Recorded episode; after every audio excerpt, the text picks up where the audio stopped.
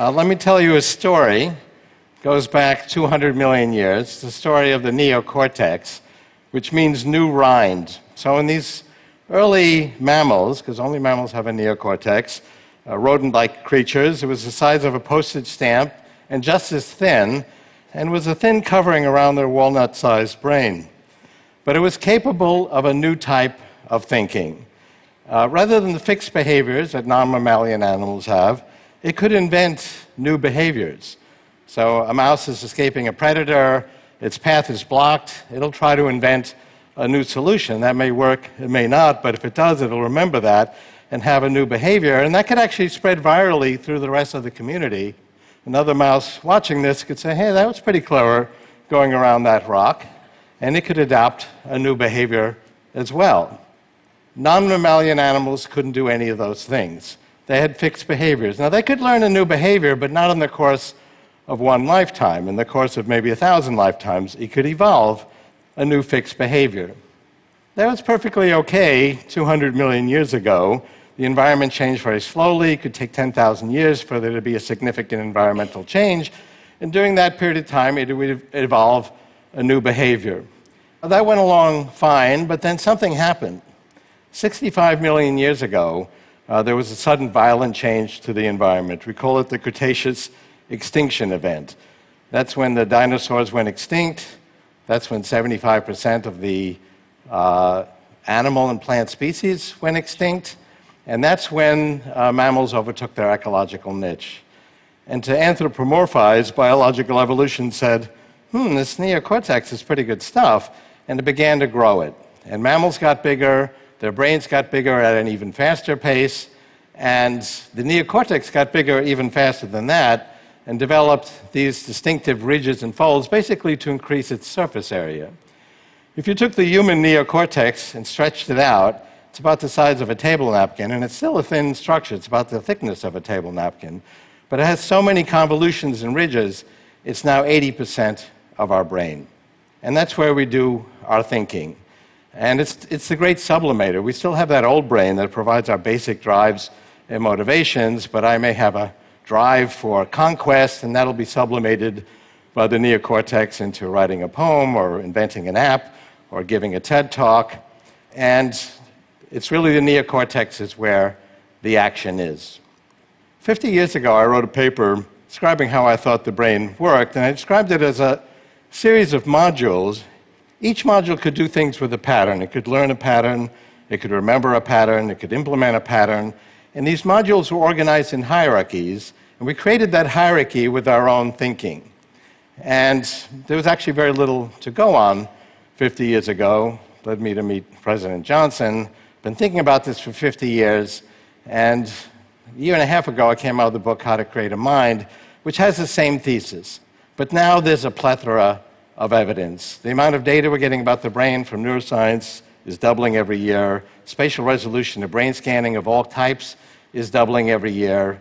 Uh, we can now see inside a living brain and see individual interneuronal connections connecting in real time, firing in real time.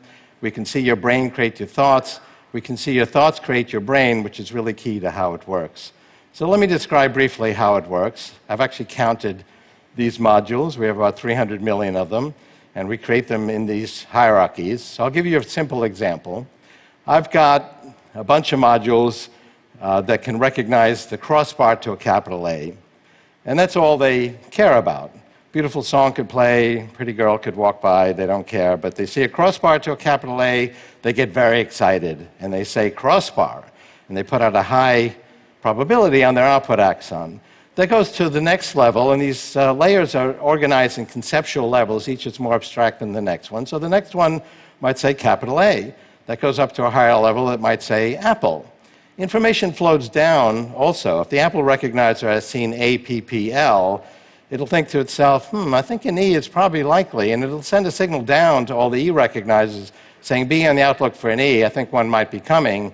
The E recognizers will lower their threshold and they see some sloppy thing, could be an E, ordinarily wouldn't think so, but we're expecting an E, it's good enough, and yeah, I've seen an E, and then Apple says, yeah, I've seen Apple. Go up another five levels, you're now at a pretty high level of this hierarchy. We'll stretch down into the different senses, and you may have a module that sees a certain fabric, hears a certain voice quality, smells a certain perfume, and will say, My wife has entered the room.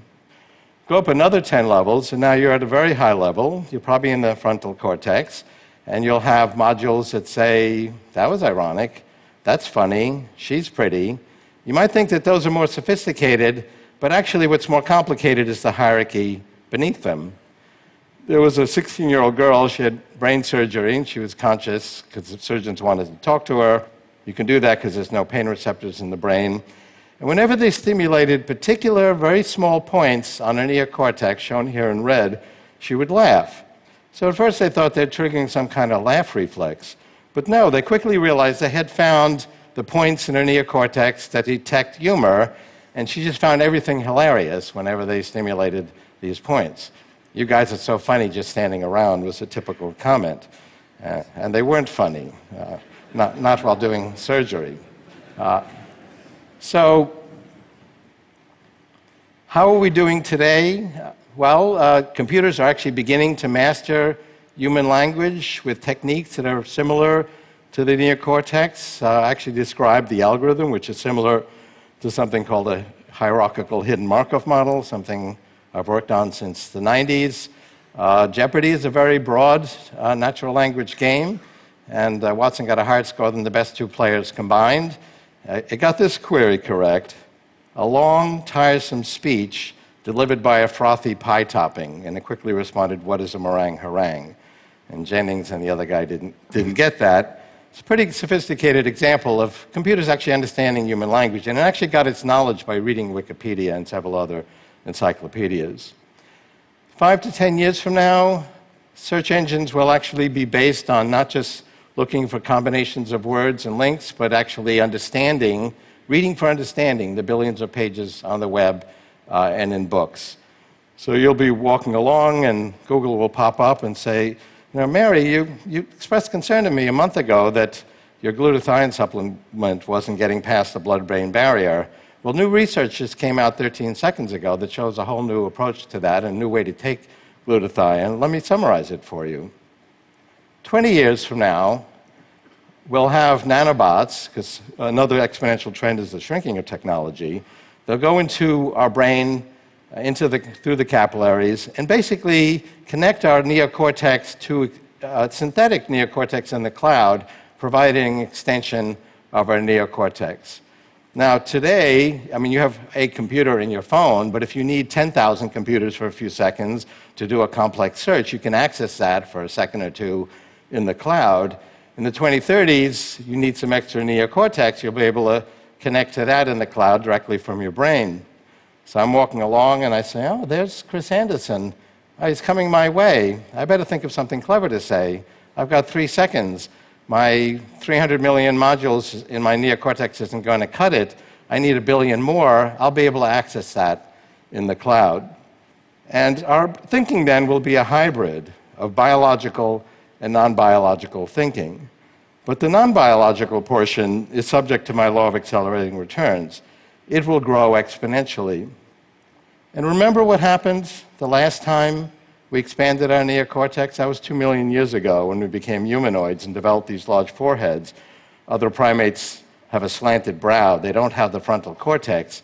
But the frontal cortex is not really qualitatively different. It's a quantitative expansion of neocortex.